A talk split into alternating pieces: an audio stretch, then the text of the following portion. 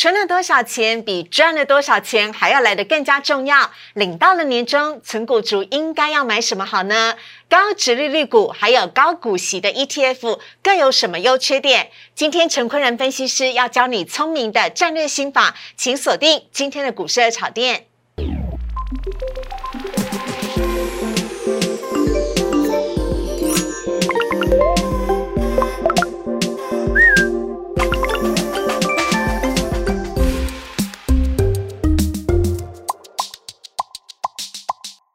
股市热炒店标股在里面，大家好，我是主持人施外。今天在节目当中邀请到大家都很喜欢的分析师陈坤仁分析师，大林哥你好。四位好，各位投资者大家好。大仁哥发年终了，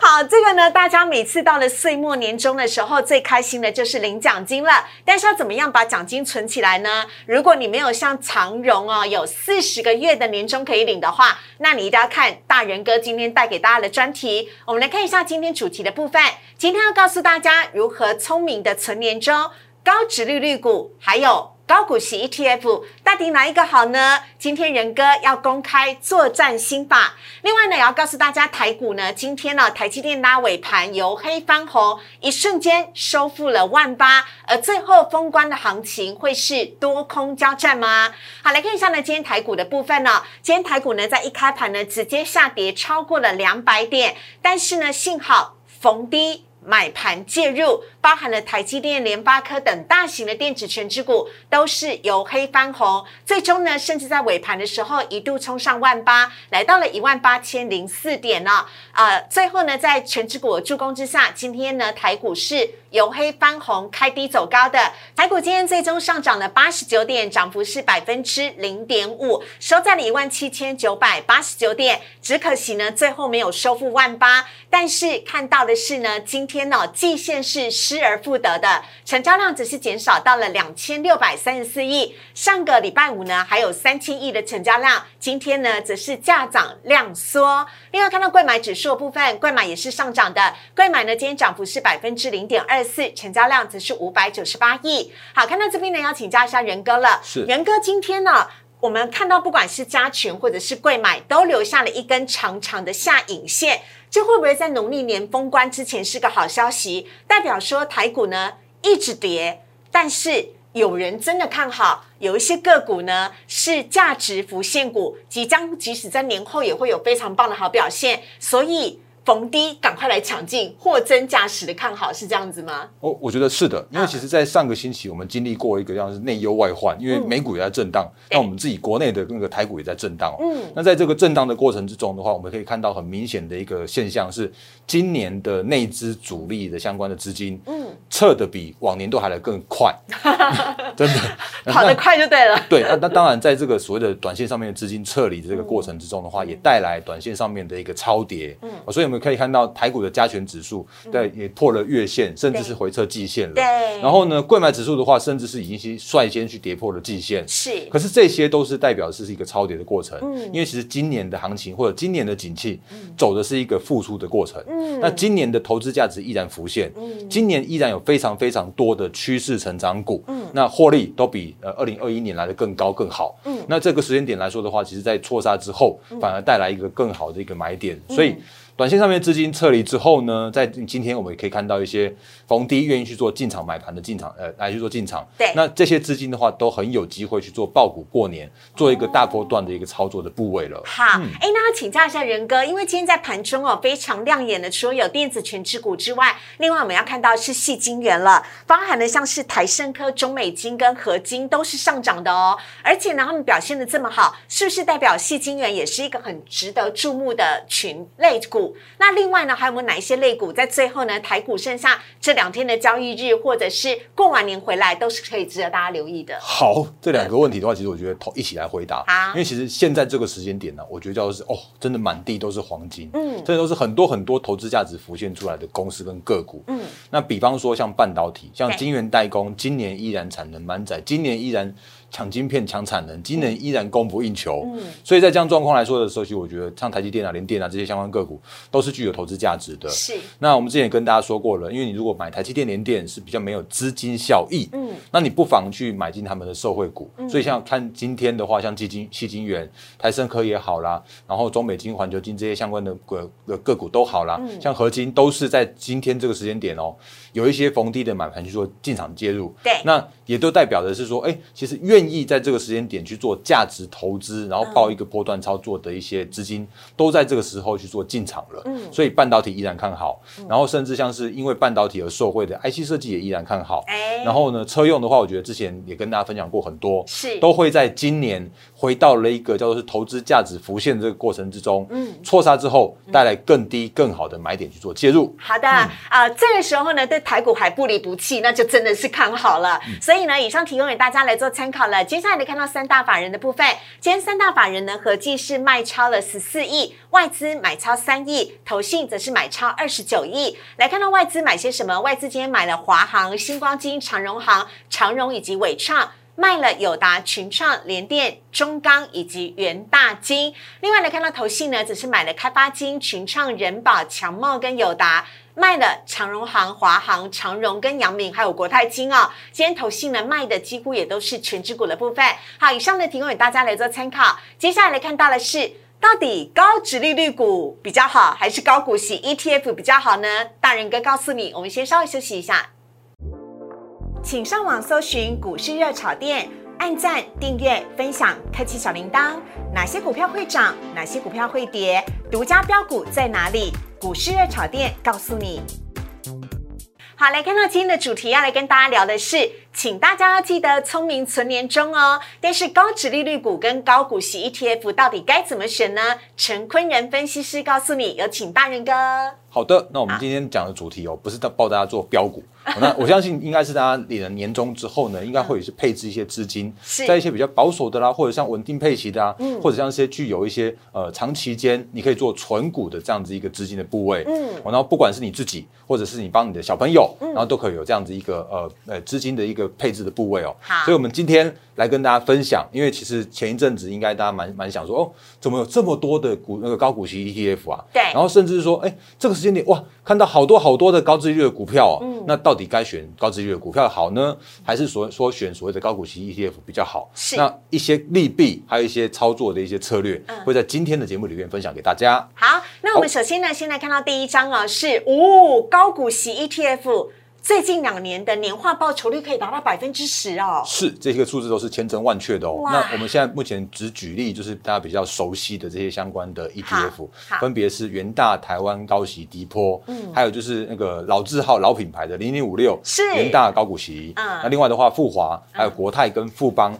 也都有出所谓的高股息的 ETF。嗯，那如果我们来看最近这两年，因为我们直接把时间拉长到二零二零年的一月到现在目前最新的为止来说的话，好。其实我们可以看到这些相关的 ETF，哦那个绩效我觉得还蛮蛮蛮亮丽的。那如果一个呃，比方像我们现在定存好了，因为一趴已经算算超多的，可是呢，元大的台湾高息低波，竟然可以在这两年的时间，它的报酬率可以达到四成的这样的水准。是。然后呢，其他的个股来说的话，也都有大概接近两成左右的水准。所以这个年化报酬率这两年来说的话，真的是非常亮丽的部分。嗯。那探究原因，当然还是因为他们有稳定的配息之外呢，还有就是因为呃这些相关持股的一个往上涨的过程，嗯，所以最近这两年的多头行情，让高股息 ETF 它赚了差价，也赚了股息的这样的收入。哦，好，哎，没有想到第一名居然会是元大的台湾高股息的部分，所以呢，其实跟大家呢所想的呃不太一样哦。呃，第一名呢是元大的台湾高息低波哦，拍谁零零五六才是元呃台湾高股息。好，下一张呢，我们来看到的则是。但是 ETF 也有要留意的缺点哦。好，那因为虽然我们刚刚看到一个亮丽的绩效哦，可是呢，如果你在最近这半年才买进元大高股息零零五六的投资朋友们的话，你可能觉得有点闷闷的。嗯，那原因是因为其实 呃去年的六月啊，大家发现说，哎，怎么零零五六做了一件呃不可思议的事情？我我讲我讲很坦白哦，就是他在去年的时候竟然把长荣。友达、群创这些成分股纳入到它的 ETF 的成分股，哇！而且持股的比重竟然是超高的。嗯，那大家想说哦，明明那个货柜三雄在崩盘啊，那怎么会这个时间点把长荣纳进来呢？嗯然后当时他的说法是说，那个呃，他们都有一个预估的模型，是就是预估未来的长荣会是一个高值利率的股票，哦所以把长荣列进来当做是呃所谓的那个持股的这样一个一个标准。对，那也带来了它最近这半年的绩效。嗯虽然我们看到，哎、他他那个除息之后，很快的去走一个填息的过程。嗯可是如果我们把时间拉长到去年的七月到现在目前最新的这个股价的表现为止的话，是其实到目前为止哦，你还没有那个获利到去年的七月的买进那个水准。嗯你如果还原全息的话，目前还是小亏的这样的一个边缘。嗯那那真的是因为他买了长荣跟买了友达的的关系，嗯所以让他这个时间点的股价表现其实是比较不如预期的。所以它虽然是老字号，你还是要留意它的选股配置跟比重非常的重要，因为会影响到它的股价跟获利的表现嘛。是，哦那因为其实我们这个时间点有一些高股息的那个呃 ETF 都已经在市场上面去做交易了。嗯，那可是如果当你在买进任何一档高股息的 ETF 的时候，你必须要遵照它的一个操作的原则。好，所以在这时间点来说的话，如果你去选择元大高股息零零五六，你就要买长荣，嗯你就要买友达。那当然，这时间点买的话，其实应该叫做是投资价值浮现了。嗯。只是去年的那个经验来说的话对，我相信让一些投资朋友就觉得嗯怪怪的。哦。所以这是在所谓选高股息 ETF ETF 的时候，你必须要认份的，就是说啊，我既然买了你，你怎么操作，我就只能任你来去做操作。那你的绩效好坏，我就必须要去做承担了。好的，了解。那，另外来看到的是高值利率股的部分，有请仁哥来帮我们分析优缺点了。好的，那因为其实如果就这个时间点来说的话，我觉得台股真的是一个 投资价值非常非常棒的一个一个市场哦。那大家可以看到说，这个时间点哦，有好多好多的公司个股的值利率，都是一个高值利率的状态。对，那这个时间点的话，我们可以选择一些就是具有成长性的个股，或者一些那个常常稳定配息的个股，然后作为一个高值利率股的一个存股。好，那其实这个时间点，我们可以发现一件事情，因为在今年依然还是走一个多头年，是，就是这个时间点的话，还有好多的股票，虽然好像指数在一个相对高档的地方，可是呢，我们会看到一些个股啊，依然还是投资价值浮现的。那举例来说，二八八六的兆丰金，它几乎算是一个老字号的纯股的品牌。哦，大家很爱它，尤其它有关股的一个色对彩对对对，在里面。没错没错没错。嗯那如果以它去年的获利的水准来看的话，它其实去年的 EPS 高达了一点八九元。嗯，那如果以它的一个配息股息的值利率来说的话，竟然还高达了四点。五 percent 的这样一个水准，然后呢，甚至呢，去年的呃八月它除息之后哦，你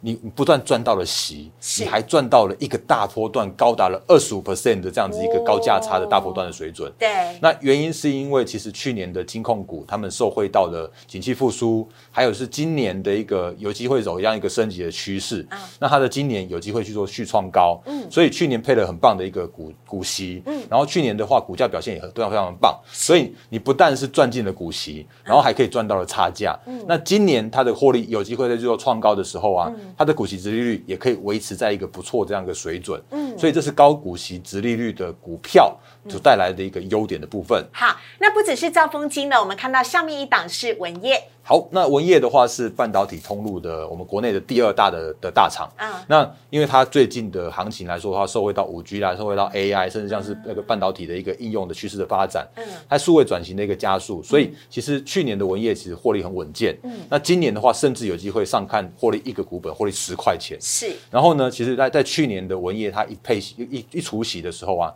除三块二，那几乎是秒填的这样一个状态。哦，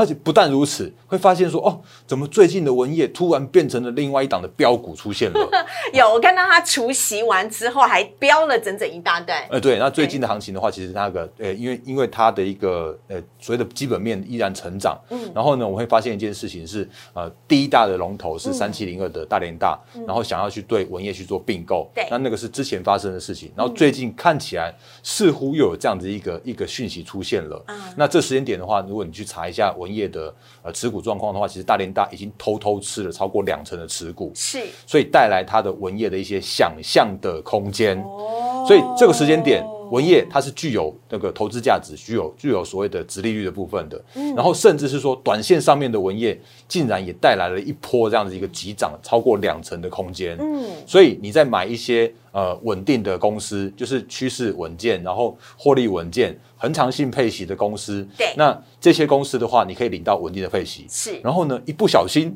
然后在多头行情或者是一个题材面的一个操作的时候啊，嗯。他们还会变成一个标股。哦，所以这个是在你所呃买进高股息 ETF 是比较难去做发生的，因为高股息 ETF 它已经分散了很多的股票了。对。可是如果当你买进这种所谓的高值利率股的时候啊，嗯。你稳定的赚股息之外，你有时候还可以赚到所谓的价差。好，但还是要提醒大家，不是殖利率高就好，还是要看到它的基本面呢。有请文仁哥。好，那因为其实思伟帮大家提到一个重点嗯哦，所以这件事情我要跟大家的再次再次的再叮咛哦。好因为比方说，嗯，你会发现说，哦，有些殖利率可以高达十几趴，哎，那个超棒的。嗯但是呢，不要看到这个高股息或者说高殖利率，嗯就就觉得这个这张股票很好很好很棒很棒。是那请大家呃用这个例子来来去做代表哦。嗯其实去年的恒大，就是我们现在目前戴着口罩股的恒大，嗯。那因为它其实去年的获利哦，有到二十一块钱的 EPS，是，然后可是呢，呃，可是你会发现一件事情是在呃。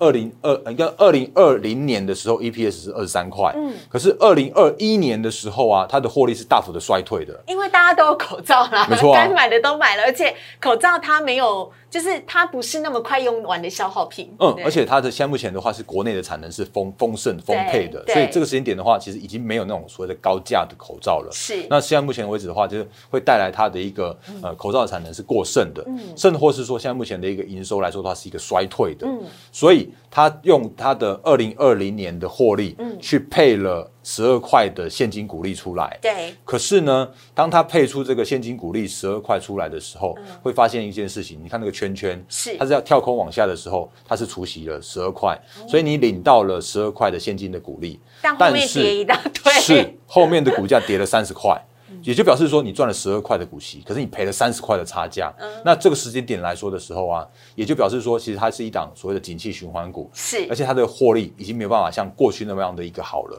所以这个时间点的一个恒大会变成是说啊，它长期会走一个比较偏向于衰退获利的这样的状态。嗯，所以就算它的配息再好。你也必须要配合着公司的基本面的一个成长，或者是说它也要能够是一个恒长性可以配出来稳定配息的这样子一个概念，才可以找到真正值得你去做投资。或许它的殖利率只有四 percent，嗯，可是呢，不要觉得高殖利率就让你有一个有一个有个有利可图之类的。好，那它很有可能是，哎，殖利率配完之后，可是却让你一个赔到一个蛮大波段的差价的一个状况。是好，所以呢，仁哥也要教大家一个很聪明的操作心法，请大家赶快来学起来喽。我们看到的是借着高股息的 ETF 去选出其中的高值利率股，好，那因为其实那个高股息值呃的 ETF，他们呢、或者说我们的 ETF 的公司，他们必须要呃每个月都去公告它的持股。所以说呢，因为其实他们都是一个非常强而有力的，就是非常强大的团队、研究团队，他们去筛选出来一些公司跟个股。是。哦，所以你可以透过那个高股息的 ETF，他们的一些绩效，然后呢，哎，这这个，比方说像是元大台湾高息低波，它的绩效是不错的。就我们刚刚讲到第一名嗯，对对对对对，那你可以看一下它，哎，它的现目前公告出来一个持股的水准，哦。那甚至是说你可以把一些那个高股息的 ETF，通通把它排排排排出来，嗯。然后呢想说，嗯、它也有啊，你也有，我也有，然后那就干脆一起把它买进来。选出大家那个集合的，大家都看好的，那一定就是真的很棒的绩优股。是，差不多是这个概念，因为嗯他们真的是花了蛮多的时间去研究一档公司、一档持股。那所以既然大家都选到了，嗯或者是说他在这个时间点有一个高的持股的部位了，嗯那就表示说，哎，他真的看好了这个这个所谓的高股息的股票。嗯然后呢，这些股票的话，也会是让你在选股的过程之中的话，嗯可以当做是你一个存股很不错的这个选股的方向了。OK，好，那下面呢，我们要来看到的呢，则是高值利率股，大呃大人哥帮大家精选出来的，嗯，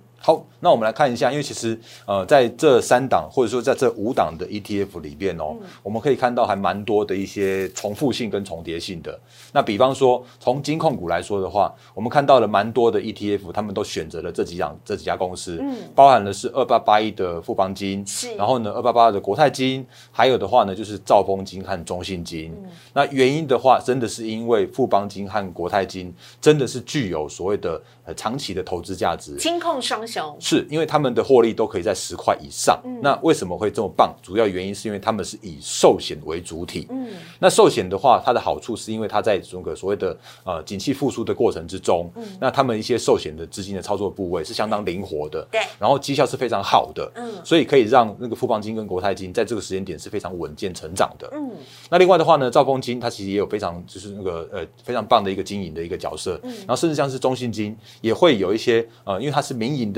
那个民营的一个很棒的一个金控机构，所以在这样状况来说的时候，其实我们可以看到金控股这四档几乎叫做是一个首选的一个高值率的个股的部分。好，那呃电子股的部分的话，我们也帮大家精选了四档的个股，分别是华硕，然后有句话是联咏、跟光宝科、跟人保。哦，那这几档个股的话，其实也都有非常一个呃指标性的意义，嗯，因为他们都是产业的龙头。那比方说像是华硕，哎，我这个要要给大家秀一下我的 notebook 了。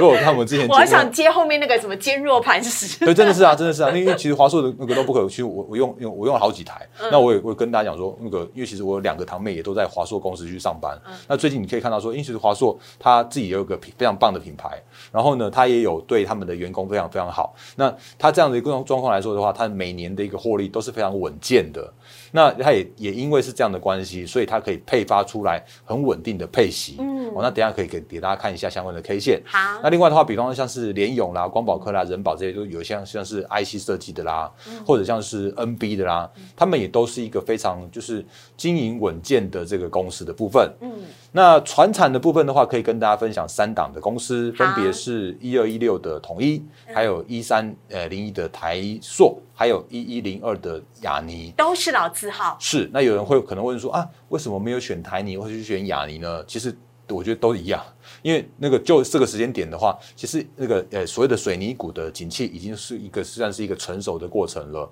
所以也因为这样的关系，所以你其实你选了台泥跟选了亚泥，你都有非常稳定的这样的配息。嗯，那当然那个有时候的绩效亚泥比较好一点点，有时候的绩效的话台泥比较好一点点，这倒没有那个没有谁一定好的一个状况。嗯，那台塑就是国内的说话的龙头，所以这是没有呃毋庸置疑的。那至于的话统一的部分来说的话，其实那个你你可以想得到的那个呃呃呃拉面。啦，然后饼干啦、饮料啦，通通都有它的一个一个色彩，所以在这样的状况来说的话，统一它的一个获利是非常非常稳定的。对。然后另外的话呢，像电信股的部分，其实在中华电信跟台湾大也都是你可以看到，在这些相关的电信双雄两大。对啊，因为其实那个呃高股息的 ETF 这些相关来说的话，其实配置这些股票都是现在这时间点你可以看得到，几乎你也有，我也有，他也有的这样的一个状况。所以这些相关个股的话，都是大家可以去做选股的方向。好，那如果你不想要选择所谓的 ETF，你想要从股票里面看看有没有机会去找进那个买到说，哎，你又可以赚到股息，然后又可以赚到差价的，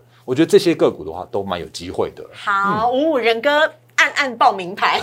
开玩笑的。我们从这四个族群当中呢，一档一档的来看呢。首先，我们先看到代表性的金融股，就是富邦金了。好，那富邦金的话，我们刚刚有前面有说到的，就是因为这个时间点的话，我们可以看到那个富邦金它的获利啊是稳健的。嗯。那这个时间点的话，富邦金它其实刚公布它的获利，因为其实去年的富邦金的获利的话是可以高达十块钱。是。那如果以这个时间点来看的话，因为其实呃今年的获利，应该说从去年的获利来看，今年的配息的话。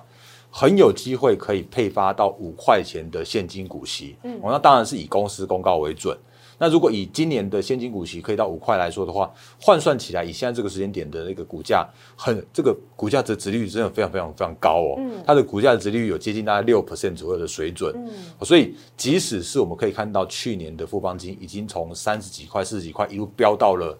七八十块是，可是就算标了这么一大段的这个时间点的话，它依然具有值利率，依然具有投资价值。这就是我说为什么要从所谓的选股的方式去操作这个所谓的高现金值利率的个股的一个存股的部分了。好，下面呢我们大家看到的是呢坚若磐石的华硕。好，那我华硕的话，其实一个圈圈的地方的话，也刚好是它的一个配息的部分。对，那华硕它去年配了二十六块的现金股息，哇，它很快就填息，而且还飙上去，哎。是的，那它不但有它的填息，那它的股息值率有高达七趴左右，而且呢，如果我们看它去年的那个除息完毕之后的三百三百出头嘛。那如果以前波的高点到三百八的话，其实华硕也曾经有一波大概二十 percent 的这样一个波段的涨幅。那这个波段涨幅是不用花一年的时间。嗯，像我们刚刚前面有说到的那个高股息的 ETF，最近这两年有十 percent，就是年化的报酬率。可是呢，如果你真的选对一档好的股票的话，你很有可能有机会在半年。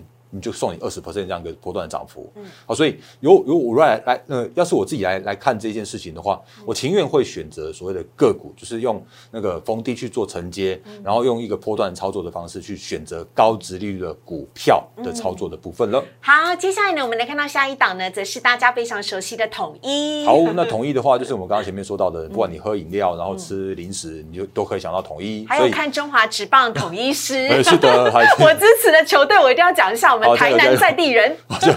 好，所以这个时间点的话，我们会发现说，哎，其实统一它的配息也都是恒长性非常稳定的。好，那如果以去年的配息的话是二点七元来看的话，它的股息值利率有高达五 percent。嗯，那当然这时间点来说的话，哎，好像看起来还没有那么样的稳定去做填息。可是你不知道什么时间点，它就突然就一根上去，对，然后它就会让你赚进这样子一个填息这样的一个过程。好，这就是所谓的纯股或者说纯现金呃高高现金值利率的股票的好处了。好，下一档呢则是老字号中华。华电信。好，我想这个如果我再多说的话，大家会觉得大然哥你太混了，还把中华电信拿来拿出来讲，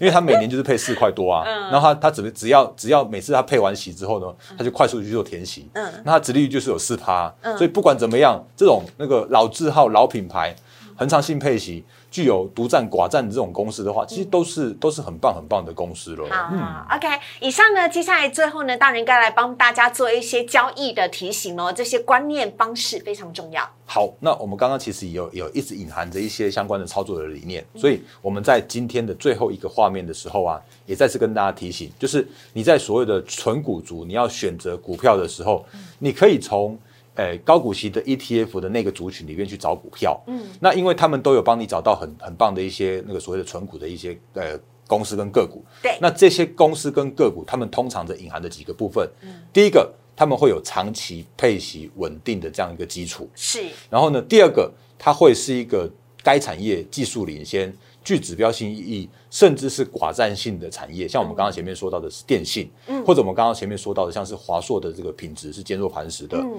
那另外的话呢，要是非常趋势明确成长的，嗯，你不要说去年获利很棒，就今年不但没赚钱，就还反变变亏损，嗯，结果你配到的息啊，结果你赔了差价，对，所以这个是一个非常麻烦的事情。对，然后另外的话，很重要的一点就是你真的有所谓的填息，才是赚到你的股息的值利率的部分。